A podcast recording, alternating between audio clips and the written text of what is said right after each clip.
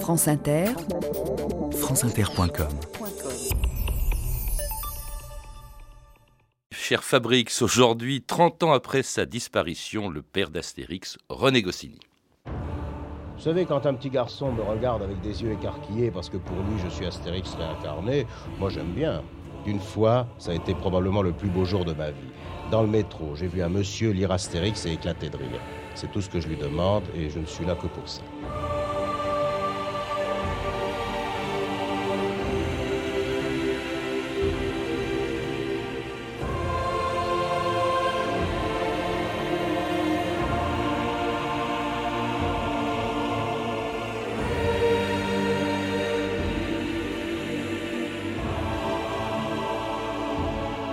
2000 ans d'histoire.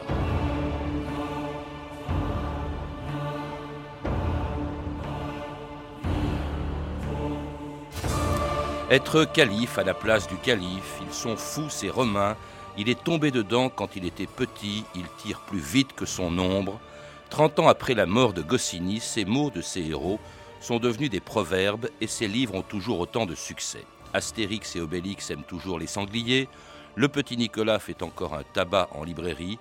Lucky Luke est toujours un cow-boy solitaire. Et l'abominable Is rêve encore de devenir calife. Personne, en revanche, n'a jamais remplacé celui grâce auquel des centaines de millions de lecteurs dans le monde entier ont découvert une autre façon d'écrire l'histoire de Bagdad à l'époque des grands vizirs, de l'Amérique des frères Dalton ou de la résistance d'un village gaulois dont les héros, inventés en 1959 par Goscinny, allait faire de lui le plus grand scénariste français de la bande dessinée. Toute la Gaule est occupée. Euh, toute, non. Car une région résiste victorieusement à l'envahisseur. Une, petite région entourée de camps retranchés romains.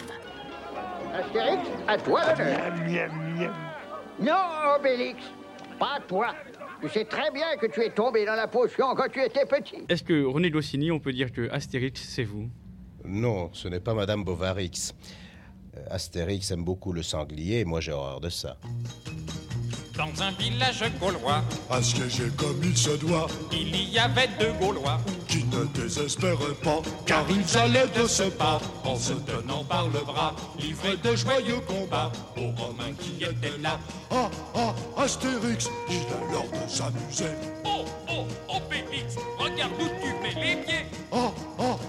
Pascal Horry, bonjour. Bonjour Patrice Gélinet. Alors à l'occasion du 30e anniversaire de sa disparition, vous venez d'écrire chez Perrin une biographie de Goscinny. Pourquoi est-ce qu'un historien et un universitaire aussi sérieux que vous s'est intéressé à un scénariste de bande dessinée et est-ce qu'il a sa place dans une émission d'histoire? D'abord, j'espère que je ne suis pas aussi sérieux que vous le pensez. Euh, mais d'autre part, bon, on pourrait asséner les chiffres. Ils ont renommé. Voilà. Euh, quand on est lu à travers le monde en plus, hein, ce n'est pas un phénomène franco-français, par des centaines de millions, je pèse mes mots, des centaines de millions de lecteurs, c'est un phénomène euh, de société qui interroge un historien, un sociologue, voire un anthropologue, primo. 500 millions de livres d'Astérix et de Lucky Luke, dites-vous, ont été vendus dans le monde entier. En plus. Dans le monde entier, avec des succès dans certains pays comme l'Allemagne qui dépassent, à partir d'épisodes, pratiquement les succès français. Hein. C'est impressionnant. Mais aussi en Indonésie, mais aussi, bon, Deuxièmement, on peut dire que la culture, c'est un objet tout aussi légitime que la politique et l'économie pour un historien. Et au sein de la culture, la culture populaire. Et au sein de la culture populaire, la bande dessinée, qui est quand même une des formes d'expression les plus populaires au sein de la culture populaire. Et enfin, une forme d'expression qui nous dit beaucoup sur l'imaginaire de nos sociétés, parce que là, on a la version comique de cet imaginaire, mais il est évident qu'aujourd'hui, pour comprendre les vrais enjeux euh, du XXIe siècle, il faut entre autres interroger ce qu'on appelle désormais le neuvième art, hein, puisque Goscinny y a d'ailleurs présidé. On parle désormais d'un art à part entière, la bande dessinée. Et qui n'est devenu qu'à partir de Goscinny, en tout cas en, Europe, c'est le moins qu'on puisse dire, alors que euh, ce n'était pas un art avant lui. Avant lui, euh, bon, au fond, la bande dessinée, c'était destiné aux enfants et personne ne prenait très au sérieux ces auteurs, qu'il s'agisse des dessinateurs ou des scénaristes. Oui, on parlait significativement, même en français, de comics, on parlait de petits Mickey. On ignorait l'existence d'ailleurs des scénaristes derrière les dessinateurs. Et vous avez tout à fait raison, Patrice Gélinet dans le monde de la vieille Europe, c'était entièrement destiné aux enfants, donc ça enfermait encore plus dans la délégitimation.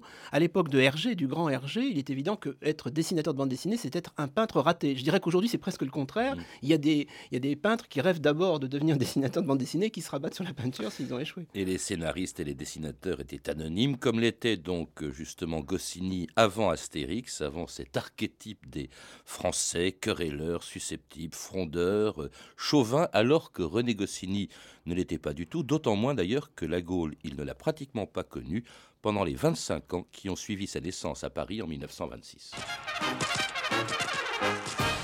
Que faisiez-vous le 14 août 1926 À quelle heure? 7 heures du matin. Je suis né. Hmm? René. René aussi? René aussi. Je, je suis né le 14 août. Et je me souviens d'ailleurs que c'était le 14 août parce que le lendemain c'était le 15 août et nous ne sommes pas sortis. Qu'est-ce qui s'est passé exactement ce jour-là et puis après? Alors c'est l'histoire de ma vie. Euh, Bon, écoutez. euh, Je me raccourci. hein. oh, ça sera moins intéressant. Eh bien, voyez-vous, je me suis mis à grandir aussitôt après. Et j'ai, je suis parti en Argentine en 1928, où j'ai fait mes études dans un collège français. Et après euh, ces études dans le collège français, euh, j'ai commencé à travailler comme dessinateur dans une agence américaine, une agence de publicité américaine à Buenos Aires. C'est là d'ailleurs où j'ai fait mon premier dessin professionnel. Ce qui est étonnant, euh, Pascal Horry, d'ailleurs vous le soulignez dans ce livre, c'est que l'inventeur d'Astérix, eh bien, il a vécu loin de la Gaule, on vient de l'entendre, pendant très longtemps, pendant des années, et il n'était pas gaulois d'origine. hein. Il était, vous le rappelez, le fils d'un immigré polonais euh, qui était venu en France euh, peu de temps avant sa naissance, qui est reparti en Argentine. Alors, il n'était pas juif pratiquant, vous le dites, mais ça, ça, à, vous, à vous lire, ça a beaucoup compté quand même, ses origines juives. Fa- fatalement, d'ailleurs du côté de la famille de sa mère, euh, certains sont restés dans, dans- dans les camps de concentration. Lui-même était en Argentine euh, au moment de la Seconde Guerre mondiale, ça l'a peut-être sauvé. Il faut savoir que ses parents avaient obtenu leur naturalisation quelques mois seulement avant sa naissance. hein. C'est très significatif. C'est toute cette génération de juifs ashkénazes qui échappent au pogrom, parce qu'ils partent au moment des grands pogroms de la Russie, hein, cette fameuse Russie qu'on idéalise un peu maintenant, des, tsars, euh, avec ces, charmants pogroms, 1905, et ils se retrouvent en France classe moyenne, intellectuelle, et euh, le père est d'ailleurs un, franc-maçon laïque complètement détaché de toute pratique religieuse qui se fera incinérer, mais il ne reste pas moins que euh, René Goscinny est porteur de cette mémoire juive. Alors, enfance heureuse en Argentine, où il est parti avec ses parents, il avait à peine deux ans, il y fait ses études, il fait beaucoup rire ses petits camarades du lycée français de Buenos Aires, c'est sa distraction préférée. Il aime le dessin, et puis alors, enfance heureuse jusqu'à la mort de son père en 1943, ce qui l'oblige à travailler, le bac en poche d'ailleurs, mais il va travailler tout de suite comme aide comptable, puis suivre sa mère à New York, où il arrive en, en 1945, et là, en revanche, contrairement à ce qui s'est passé en Argentine, là, plusieurs années de galère à New York, Pascal. Absolument, c'est d'ailleurs impressionnant de le voir raconter ça plus tard. C'est son pire souvenir, même s'il y rencontre des, gens merveilleux qui joueront un rôle dans sa formation, mais euh, c'est une série d'échecs. Euh, il frappe à toutes les portes, il se croit dessinateur, euh, le New Yorker et les autres magazines le, repoussent, et il aura une image extrêmement noire en fait de New York, c'est vraiment la jungle, et il idéalise Buenos Aires, hein, il faut bien penser à ça, c'est-à-dire qu'il il a cru au mythe, non pas américain, parce qu'il était déjà américain du Sud, mais états-unien, et puis ce mythe s'est refermé. Il a été sauvé par la Belgique, paradoxalement, en venant d'un vieille Europe. Et puis aussi quand même par des rencontres, parce que de ce point de vue-là, a été fructueux, et des rencontres avec des dessinateurs américains, notamment les fondateurs de la revue Mad. en particulier Harvey Kurtzman, mais aussi Elder. Si on s'intéresse un peu aux super-héros, euh, aux, aux comic books euh, des années euh, 40 et 50, on rencontre les noms que euh, Goscinny a vraiment fréquentés et avec lesquels il conservera des liens, ce qui lui permettra plus tard d'a- d'accueillir par exemple le futur fondateur de Mon- des Monty Python, Terry Gilliam, qui venait de ce milieu-là, euh, parce que, euh, on en reparlera tout à l'heure, à, à Pilote, il y, avait, aussi déjà les futurs Monty Python. Enfin, il a croisé vraiment des mondes graphiques extrêmement différents. Et puis alors il fait une autre rencontre à New York, euh, celui d'un dessinateur, Maurice, avec lequel, revenu en Europe en 1951, eh bien, Goscinny allait sortir de l'anonymat en devenant le scénariste d'un cow-boy qui tire plus vite que son ombre. C'est moi, Lucky Luke. Avec mon fidèle cheval Jolly Jumper, nous sommes inséparables. Je chevauche à travers le Far West sans me soucier des affreux Dalton. Et pour une fois, son entraîné rentre en plan le chien le plus bête de l'Ouest. Voyons, voyons. C'est sans doute un jeu. Que dois-je faire? Oh, il y a une chose qui leur fait toujours plaisir, je vais faire le beau. Il a pas peur de personne.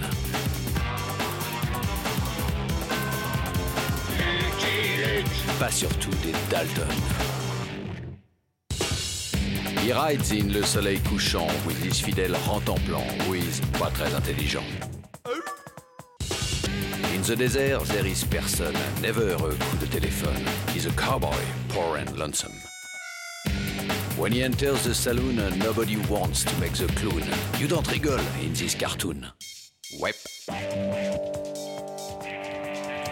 Antoine de Caunes, il n'a pas peur de personne. Lucky Luke, bien sûr, le premier succès de Goscinny, non pas comme dessinateur, ce qu'il rêvait d'être, Pascalori, mais comme scénariste. Il se révèle comme un très grand scénariste, rigoureux, aimant plutôt d'ailleurs euh, la, moyenne longueur, pas les, pas les sketchs euh, avec des chutes en, bas de page. Et euh, on peut dire, sans, sans, diminuer le mérite de Maurice, qui à mon avis est un excellent dessinateur. Hein. Maurice qui, au début, dans les premiers Lucky Luke, était à la fois scénariste et dessinateur. Hein. Et donc on, peut dire que quand même Lucky Luke prend une toute autre ampleur quand c'est Goscinny qui devient scénariste au bout de presque dix années d'existence. On est au milieu des années 50 et ensuite Maurice et, lui resteront fidèles jusqu'à la mort de Goscinny. Ce sera le scénariste de Lucky Luke. Mm. C'est à lui qu'on doit plan c'est à lui qu'on doit les, les, les, voilà, les cousins Dalton, euh, euh, Billy the Kid, etc. C'est-à-dire cette manière de jouer avec l'histoire de façon parodique. Euh, et, et c'est vrai que ça change Ça change tout. D'ailleurs, les Dalton, euh, Maurice les avait mis dans, ses premiers, dans un de ses premiers albums, et puis il les avait tués. C'était les frères Dalton. Les frères Dalton. Les vrais, Goscinny, dit, mais mon Dieu, ils, sont précieux, euh, les quatre frères, alors ils deviennent les cousins, c'est lui qui les réintroduit dans, dans la bande dessinée. Alors du coup, ça a beaucoup de succès. Il a au fond euh, donné, comment dirais-je, un plus grand succès à Lucky Luke. Hein. Il va en faire je ne sais pas combien avec, avec Maurice. et puis alors, du coup, les dessinateurs cherchent bien entendu un scénariste de son envers ce sera Uderzo, avec lequel, dans un premier temps, avant Astérix, euh, il va faire le scénario de Umpapa le peau rouge. D'ailleurs, c'est un, c'est encore une inspiration, si je puis dire, américaine, enfin revisitée par Goscinny, euh, mais qui s'est arrêtée assez, assez soudainement, alors que c'était pas mauvais, ces, ces, bandes dessinées. Ah, certains, mais c'est peut-être par snobisme, considèrent que c'est même ce qu'il a fait de mieux. Dans tous les cas, euh, les amateurs continuent à énormément apprécier Umpapa. en revanche, le public n'avait pas complètement suivi, alors qu'il va suivre énormément pour Astérix. Alors, rencontre aussi avec Sampé pour le petit Nicolas, Tabari pour Is No Good, ça ce sera plus tard. Alors il faut rappeler, et vous le faites longuement Pascalerie, le scénariste devient avec Goscinny aussi important, sinon plus, que le dessinateur, alors que jusque-là, c'était vraiment l'inverse. Hein. Euh, c'est à peine si on connaissait le nom des, des dessinateurs, les scénaristes encore moins, mais c'est les dessinateurs qui étaient reconnus comme auteurs. Tout à fait, l'éditeur ne connaissait dans ses contrats en Belgique principalement, où c'était le, copyright à l'anglo-saxonne, mais même en France, que le dessinateur, qui ensuite faisait son affaire du scénario. Sous-entendu, il pouvait être euh, son propre scénariste, il l'était quand même assez souvent, mais euh, pouvait euh, presque au noir, hein, et au, départ, effectivement, c'est au noir que Goscinny est payé, se faire aider par quelqu'un d'autre. C'était une sorte de collaborateur, comme il y aurait eu un, collaborateur pour faire quelques décors. la logique du studio, de l'atelier, à ce moment-là, Goscinny n'est qu'un employé parmi d'autres. Un nègre en quelque sorte, d'ailleurs il avait presque le même statut. Mais alors justement, il se révolte, et là, ça va, ça, ça, va compter dans l'histoire de la bande dessinée, la révolte de Goscinny, ce qui va d'ailleurs provoquer euh, le fait que son patron va tout simplement le vider. Oui, il est euh, employé d'une entreprise belge installée en, France et il va prendre avec d'autres, avec Jean-Michel Charlier, autre grand scénariste, la tête d'une sorte de, fronde et il va être le, bouc émissaire, il va être licencié. D'une certaine façon, ça lui permettra, mais on peut le dire maintenant rétrospectivement, d'aller fonder quelques années plus tard euh, Pilote. Donc c'est avec lui que le scénariste prend de, prend de l'importance. Alors justement avec Charlier, hein, l'auteur euh, de Bug Danny, euh, avec Uderzo, son copain, eh bien ils vont fonder leur propre journal en même temps d'ailleurs que les personnages aujourd'hui les plus célèbres de la BD française et qui en 1976 étaient d'ailleurs reçus en grande pompe à la télévision par Pierre Tchernia. J'ai le plaisir de vous présenter messieurs Astérix et Obélix. Ah bah oui, je crois qu'il faut y aller. Messieurs, tout d'abord, je voudrais vous remercier d'avoir bien voulu quitter votre village pour venir nous rendre visite en direct sur ce plateau. Vous n'avez pas le trac au moins? Bah non Moi, je suis plus à l'aise avec les Romains, mais ça va. Astérix et vous, Obélix, avez-vous conscience d'être la caricature des Français? Caricature vous-même? On dit que vous êtes susceptible, bagarreur? Qui a dit ça? Parce que si c'est vous, vous allez ramasser une baffe, hein Bon, écoutez, je, je vous remercie et je vous demande maintenant de laisser votre place, s'il vous plaît, à vos pères, messieurs Goscinny et Uderzo. Oh, ces deux-là. Partout où on va, il faut qu'ils nous suivent. Allez, viens, Obélix. Goscinny, est-ce que Astérix n'a pas développé chez certains Français un certain chauvinisme? Est-ce que Astérix n'est pas nationaliste? Non, Astérix n'est certainement ni nationaliste ni chauviniste. Ça, c'est un des marronniers, justement, euh, au sujet d'Astérix. Astérix est passé de l'extrême gauche à l'extrême droite. Euh, J'ai été assimilé aux poujadistes, j'ai été assimilé à n'importe quoi. Euh, les uns disent que je suis nationaliste, les autres disent que je suis socialiste, enfin, etc., etc. Ça, au point de vue politique, vous n'avez qu'à citer un parti, Astérix euh, en, en a été.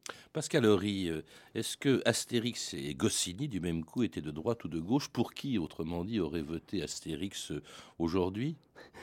Bah, Goscinny a répondu dans, dans l'extrait que vous venez de donner. euh, il se garde bien de se prononcer.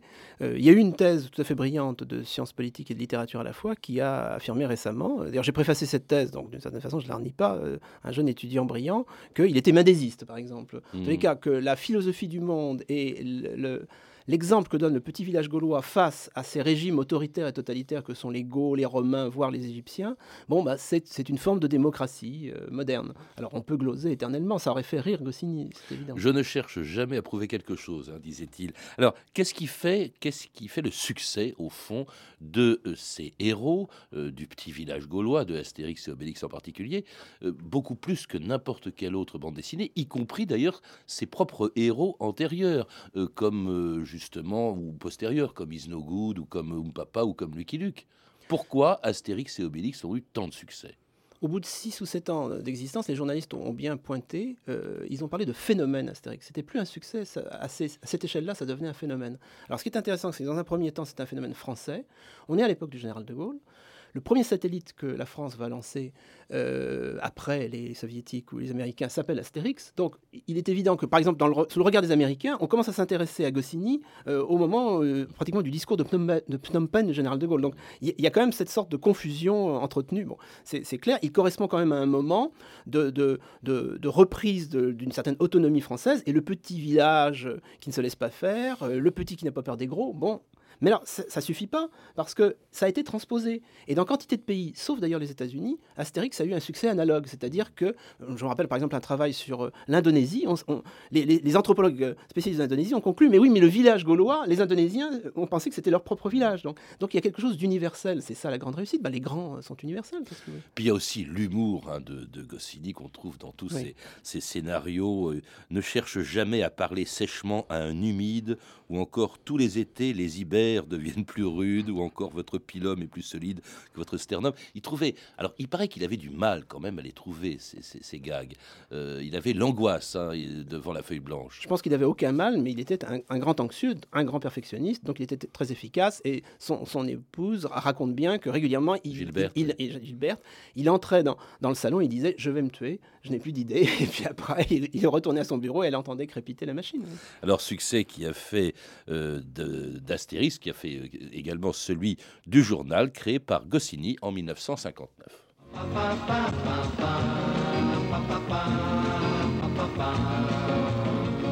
Pilote, le journal qui ose rire de tout.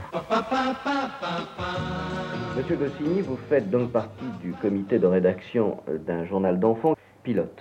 Euh, Nous voulions faire un journal nouveau, puisqu'il existe d'excellents journaux qu'on pourrait appeler, qu'on pourrait qualifier de classiques. Il fallait donc trouver quelque chose qui réponde au goût des enfants actuels, des enfants de notre temps. Pensez-vous avoir des lecteurs adultes? Ah oui, absolument. Ça, nous avons fait un référendum qui nous a donné une, euh, une réponse qui nous a même étonnés. Nous avons demandé aux enfants est-ce que vos parents lisent pilote? 90% oui. Messieurs, nous allons imposer aujourd'hui le numéro 583 du 7 janvier. Je vous rappelle que le 583, nous avions dit la semaine dernière qu'éventuellement nous nous occuperions des scouts. Il y a déjà deux pages de technique du scoutisme de Debecketch et Gousset et deux pages sur la crise du scoutisme de Claire Bretéché. C'est un numéro dans lequel nous avons Alors, pilote dans les années 60, Pascal Horry, ça a été 70, ça a été une véritable révolution. En quoi est-ce qu'il se distinguait, je ne sais pas, de Tintin et Spirou, par exemple? Au départ, ça ne se distingue pas tellement, c'est un côté euh, grand scout. Et puis grâce principalement à Goscinny, à Charlier et aux autres, progressivement, ça devient la mecque de la bande dessinée française, francophone. On y, a, on y trouve aussi bien des anciens comme euh, Hubinon, Uderzo, etc., que déjà euh, Tardy, que bientôt euh, un, jeune lecteur qui gagne un concours de pilote qui s'appelle Bilal. C'est les débuts de Bretéché, c'est le moment où Gir Giraud devient Möbius, en fait. on trouverait plus facilement quelques noms de dessinateurs qui auraient échappé à pilote que, le contraire. C'est un, un, grand moment. Patrice Lecomte, on l'a oublié, a été un, un, des piliers de pilote à ses débuts. Terry Gilliam, etc. Mandrika, Gottlieb, Mandrika, Gottlieb, Fred. Et puis alors, bon, c'est une pépinière, mais de genres qui sont euh, très différents. Hein. Vous le rappelez, on a entendu, par exemple, c'était un rédacteur, pas un dessinateur, on a entendu dans l'extrait euh, à l'instant, on a entendu, par exemple, le nom de Serge de Beketch, qui lui est vraiment d'extrême droite. Oui, et qui euh, l'assumait déjà à l'époque, mais Goscinny considérait que c'était un bon professionnel. Euh, Goscinny avait deux principes qui me paraissent excellents pour un patron euh, de presse. Premièrement, il ne se préoccupait pas tellement de ses lecteurs, pas de référendum, on pense un peu à Beuve-Méry au monde. Et deuxièmement, il acceptait des dessinateurs, des scénaristes qui lui étaient profondément étrangers. Il, le dira pour Sergent la Terreur qu'on ressent en ce moment. Il, dit clairement, ce dessin, ça me plaît pas, les, scénarios, bon, mais en même temps, je sens une logique, eh bien, je les, publie. Hmm. Alors il y avait aussi, je crois, euh, Sampé. Hein. alors euh, le, petit Nicolas est associé plutôt à Sampé puisque c'est le dessinateur, mais c'était également euh, Goscinny qui en était à l'origine. À l'époque, on, parle enfin, à l'origine des dialogues. à l'époque, on parle plutôt de Sampé, mais en réalité, c'est pas non plus diminuer le rôle de Sampé que de dire que ce qui est exceptionnel dans, dans, dans le Petit Nicolas, c'est le ton qu'a trouvé Goscinny. Euh, ce narrateur, euh, qui est un enfant, mais qui en même temps euh, est évidemment très perceptible au, second degré par les adultes, il faut savoir, c'est ça sans doute le, secret de ce petit mystère, de cet énorme succès, parce que ça a toujours un énorme succès, 800 hein, 000 exemplaires pour les inédits du petit Nicolas sorti il y a deux ou trois ans, c'est que c'était destiné non pas à un journal pour enfants, même si c'était republié dans Pilote, mais c'était destiné à un quotidien régional, à Sud-Ouest Dimanche, donc un, un public beaucoup plus large, familial. Et personnellement, ça n'engage que moi, je considère que c'est un chef-d'œuvre de la littérature française, hmm. tout simplement. Autre chef-d'œuvre dans un genre très différent aussi, ça c'est avec Tabari, ça va être Isnogo. C'est la première fois d'ailleurs que l'on voit, euh, un, que l'on met en scène. Si, il y avait évidemment l'aîné des Dalton, euh, le plus méchant, mais qu'on voit vraiment un teigneux, en l'occurrence Isnogo, qui veut être calife à la place du calife, euh, eh bien avoir avoir un tel succès dans bande dessinée. Oui, Goscinny, d'ailleurs Tchernia le, confirmait dans ses confidences, a, toujours dit qu'il adorait créer des méchants. Et quand tu lui as posé la question, il a dit Mais comme ça, je les contrôle. ils échouent toujours à la fin, mais ils sont indispensables, évidemment. Il les contrôle, mais ils peuvent avoir une destinée assez étonnante. C'est Plantu qui dessinait Sarkozy en, en Isnogoud, hein, voulant être calife à la place du bah. président de la République. Et on parle du petit Nicolas en Du petit Nicolas, effectivement. Alors, c'est tous ces rédacteurs, tous ces, c'est plutôt, je reviens à Pilote, plutôt des, des, des, gens de gauche, des dessinateurs de gauche ou des auteurs de gauche, euh, dans la majeure partie d'entre eux, d'où les problèmes que Goscinny a pu avoir en 1968. Il a affaire à une véritable révolte de sa rédaction. Oui, j'ai proposé un parallèle qui ne paraît pas scandaleux avec Jean Villard, c'est-à-dire que ces grandes sensibilités euh, humanistes euh, qui représentaient la gauche se retrouvent contestées à leur tour en mai 68 par des gauchistes. Euh, et ça va drôlement tanguer. un moment, Goscinny se considère comme mis en accusation, comme patron de droit divin, comme gagnant trop d'argent, etc. Et il, claque la porte. Hein. Il faut qu'on le retienne, il faut, qu'on le, convainque de revenir. Et d'ailleurs, du coup, positivement, c'est un peu comme Villard, d'ailleurs, après la crise de 68 au Festival d'Avignon, il transforme le journal il l'ouvre à l'actualité politique. Euh, donc, il positive en quelque sorte. Il n'empêche que désormais une petite fissure s'est ouverte. Et deux, trois ans plus tard, il y a une nouvelle crise. Et cette fois-ci, les, jeunes dessinateurs commencent à partir. À l'exemple de Mandrika, Bretéché, même Gottlieb, même le fidèle mmh. Gottlieb s'en va. Et là, euh, Goscinny peut plus le supporter. Il va quitter Pilote et d'une certaine façon, il commence à s'éloigner de la bande dessinée. Oui, eux-mêmes, de leur côté, vont fonder l'écho des savanes, euh, Métal Hurlant. Alors lui, et il s'éloigne de la bande dessinée et on va le retrouver au cinéma, avec d'ailleurs un égal succès à la télévision, à la radio, hein, au cinéma. C'est vraiment une espèce d'empire d'ailleurs, parce qu'il va créer son propre studio, au fond un peu sur le modèle de Walt Disney qu'il admirait beaucoup. ah oui, c'était un, peu un modèle pour lui. Les studios idées fixes, euh, qui n'ont existé que pendant environ 5 ans, puisqu'ils euh, ont fermé quand, Goscinny est mort, et qui étaient propriété de Goscinny et du Derzo, ont été une vraie réussite commerciale, euh, cherchant à développer de façon autonome un, un lieu de fabrication de dessins d'animation à la française, euh, Lucky Luke, Astérix, etc., face à entre guillemets l'em- l'empire américain. Il a été homme de radio, euh, ça, ça a été moins concluant, mais enfin, il a, il- il a fait cette tentative assez étonnante où il y avait quand même euh, en direct au micro euh, Gottlieb, GB et, et Fred. C'est même pas mal. C'est une émission dont le sous-titre était merveilleux. Je la, je la- je la donne quand même à tous les hommes et femmes de radio. Moi, j'écoute la radio parce que ça me repose les yeux. C'est absolument su- super quand même. Alors, non, c'est quand même toutes ces expériences dans le cinéma, pas seulement d'ailleurs dans le film d'animation, il est le scénariste du Viager, par exemple. Il y a le rôle de quelqu'un qui est important, c'est Pierre Tchernia, hein, qui, était un, grand ami euh, rencontré au début des années 60, je crois. Oui, Pierre Tchernia est vraiment, comme Uderzo, un ami à la vie, à la mort, extrêmement fidèle, qui, comprend très bien Goscinny, ils se comprennent, ils ont une partie d'expérience personnelle dans leur enfance commune. Et euh, Le Viager, c'est une réussite d'une forme de comique à la française, où l'esprit de Goscinny croise toute l'expérience du cabaret de Tchernia, c'est-à-dire euh, via La Rose Rouge, Yves Robert. Si vous associez des noms comme Yves Robert, Tchernia, Goscinny, on voit la, cohérence de tout ça, avec le premier rôle semi-dramatique de Michel Serrault, un des meilleurs rôles de Galabru. Donc il y a- une vraie cohérence. Euh, malheureusement, ils ne vont pas tellement travailler ensemble ensuite, euh, et on, peut rêver de ce qu'aurait été Goscinny, scénariste de film. euh, oui. Mais vraiment, touche à tout, Goscinny, un, un véritable bourreau de travail. Vous, vous avez, euh, dans une interview accordée à la revue Lire, vous dites il produit des euh, scénarios comme un pommier des pommes. Oui, c'est il n'arrêtait pas, il était sur plusieurs scénarios en même temps. Ah, tout à fait. euh, en, en général, même à la fin, et d'ailleurs, il est mort jeune, de façon absurde, à 51 ans, mais même à la fin, il a toujours les trois scénarios principaux Is No Good, Astérix et Lucky Luke. Et euh, peu à peu, il renonce au reste, mais il y, a, il y a un moment, à la fin des années 50, où il produit une quinzaine de scénarios en parallèle. hein. Et puis bon vivant avec ça, hein, il y avait un petit peu d'Obélix en lui. hein. C'est peut-être aussi ce qui explique justement sa disparition bête, comme vous dites. Je crois que c'était au cours d'une épreuve de fatigue pour. euh, Ah bah euh, c'est un test qui est resté un- célèbre dans les annales de la médecine, un test d'effort qui était tellement concluant qu'il en est mort. Il n'y avait pas de service de réanimation, c'était un samedi matin dans une clinique privée.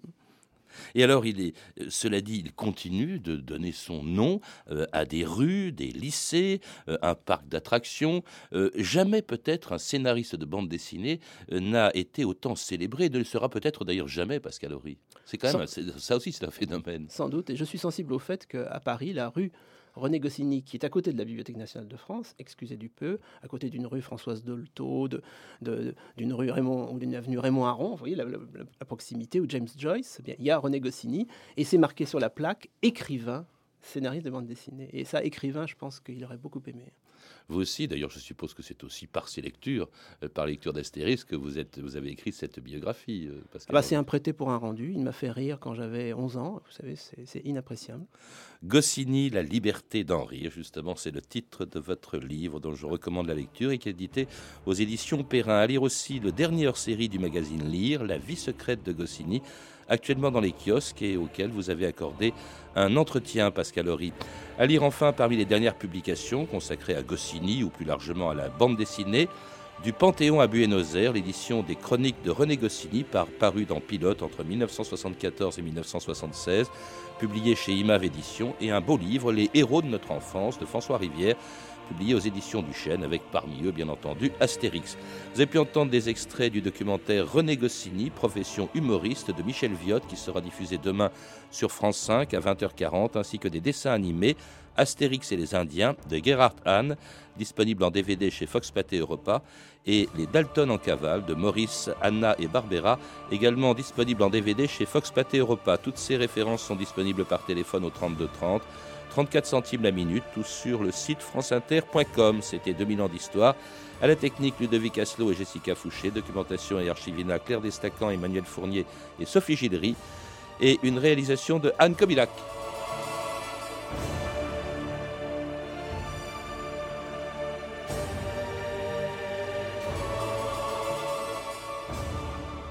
Demain, dans 2000 ans d'histoire, nous reviendrons à l'époque d'Isnogoud avec l'adversaire le plus redoutable des croisés, Saladin.